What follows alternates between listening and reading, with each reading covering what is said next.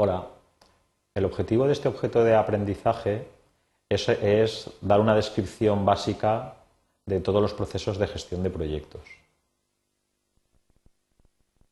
Eh, en primer lugar, eh, quiero aclarar que, este objeto de aprendizaje lo que vamos a proporcionar es una versión muy simplificada de todos los procesos de gestión de proyectos, porque el, eh, el curso que estamos viendo es un curso de introducción básica. Entonces, por esta razón hay una serie de procesos que están relacionados con ciertas áreas de conocimiento que van pues, desde los recursos humanos, la calidad, los riesgos, los contratos, que en un proyecto real, en la gestión de proyectos, hay que tenerlos muy en cuenta y son muy importantes. Pero nosotros en este curso no los vamos a tener en cuenta. Entonces quiero recalcarlo antes de, de comenzar a describir el resto de procesos. De acuerdo con el Project Management Institute, y en el PM Book cuarta edición del 2010, eh, los procesos de gestión de proyectos se dividen básicamente en cinco grupos de procesos. Y estos procesos, digamos, coinciden básicamente con lo que sería el ciclo de vida de un proyecto. Por eso tenemos pues, una serie de procesos de iniciación, de planificación, de ejecución, de seguimiento y control y de cierre. Es decir, nosotros aquí un poco estamos viendo lo que sería el ciclo de vida de, proyecto, de un proyecto normal, como he comentado. ¿Qué entendemos por iniciación? Pues el proyecto arranca formalmente. Luego, lo que sería el núcleo central de la gestión de proyectos es la planificación, digamos, nosotros planificamos el proyecto y como resultado de esta planificación obtenemos el plan del proyecto. Después tenemos una fase de ejecución en la que el proyecto se ejecuta de acuerdo a, a las directrices de este plan. Tenemos una serie de procesos de seguimiento y control en las que tenemos que ir controlando y verificando que estamos siguiendo el plan previsto. Y un poco después, cuando termina toda la fase de realización del proyecto, tenemos un cierre que es formal. Voy a entrar un poquito más en detalle en cada uno de estos procesos. Eh, por ejemplo, cuando hablamos de procesos de iniciación, eh, voy a destacar dos procesos. El primer proceso es desarrollar el acta de constitución de proyecto, donde el acta de constitución de proyecto, digamos que es como un documento formal en la que, digamos, el proyecto empieza. Y normalmente, pues este documento a veces viene de un contrato o de una orden de trabajo y suele contener los requisitos, restricciones y los objetivos básicos de nuestro proyecto. Una vez el, el proyecto inicia, el primer proceso muy importante que tiene que hacer un jefe de proyecto es identificar a todos los interesados del proyecto, que los interesados se han comentado en otro objeto de aprendizaje y, son y es fundamental identificarlos correctamente para poder llevar a cabo el proyecto correctamente.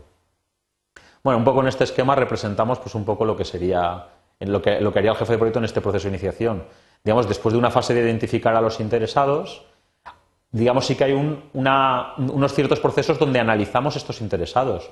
Pues cada interesado tiene unos requisitos, unos intereses, un nivel de influencia, puede participar en el proyecto. Todo esto sobre todo para los interesados más significativos hay que, hay que analizarlo y, tenerlo bien claro y, documentarlo. Esto básicamente se documenta pues, lo que sería un registro de interesados, que es una lista donde están los nombres de las personas o organizaciones interesadas, y luego además pues, un cierto plan donde gestionamos cómo vamos a, relacionarnos con estos interesados. El núcleo central de la gestión de proyectos serían los procesos de planificación. Entonces, eh, el grupo de procesos de planificación, digamos, voy a distinguir entre lo que sería la línea base del proyecto. La línea base del proyecto, digamos, es la parte fundamental de un proyecto, que incluye, pues, vamos a planificar el alcance. ¿Qué es lo que hay que hacer en este proyecto? Un poco estamos hablando del trabajo, del trabajo que hay que hacer en el proyecto. Luego tenemos que planificar el tiempo. ¿Cuándo hay que hacerlo? Entonces, como resultado de estos procesos de planificación del tiempo, al final obtendremos un cronograma. Y tenemos que planificar los costos. ¿Cuánto nos va a costar hacer el proyecto? Pues un poco, como resultado de estos procesos tendremos un presupuesto. Adicionalmente, hay toda una serie de procesos de planificación que son el resto de planes, recursos humanos, calidad, comunicaciones, riesgos, etcétera, que como he comentado no los vamos a tratar en este módulo de aprendizaje. Un poco los procesos de planificación, eh, ¿cómo se planifica? Sería la pregunta. Pues bueno, lo lógico es hacerlo secuencialmente. Planificamos el alcance que hay que hacer, cuándo hay que hacerlo, cuánto nos va a costar, planificamos el resto de los planes y además lo tenemos que hacer iterativamente. Digamos que este proceso se repite varias veces hasta que, digamos, obtenemos una versión del plan de proyecto razonable. Y otra cosa muy importante es que el plan de proyecto requiere una aprobación formal. Entonces, una vez ya tenemos nuestro plan de proyecto, empezamos la ejecución del proyecto. Entonces, eh, el proceso básico de la ejecución de proyectos es dirigir y gestionar la ejecución del proyecto. Un poco lo que estamos diciendo es que hay que hacer exactamente las tareas que ponen en el plan del proyecto, hay que ceñirse a este plan.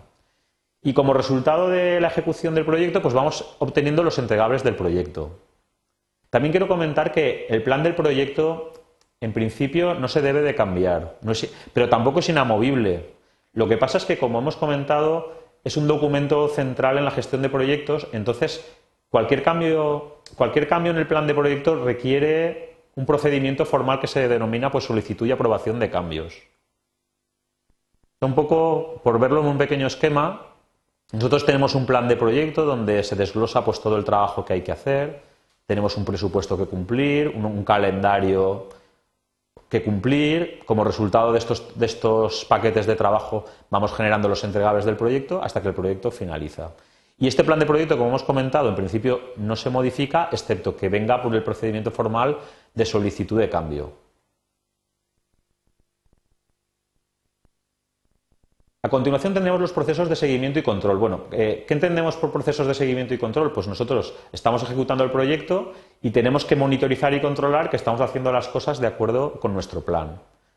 Eh, en principio voy a destacar lo que sería controlar la línea base del proyecto, que es el alcance, el tiempo y los costos, que como hemos comentado es el núcleo central del plan de proyecto.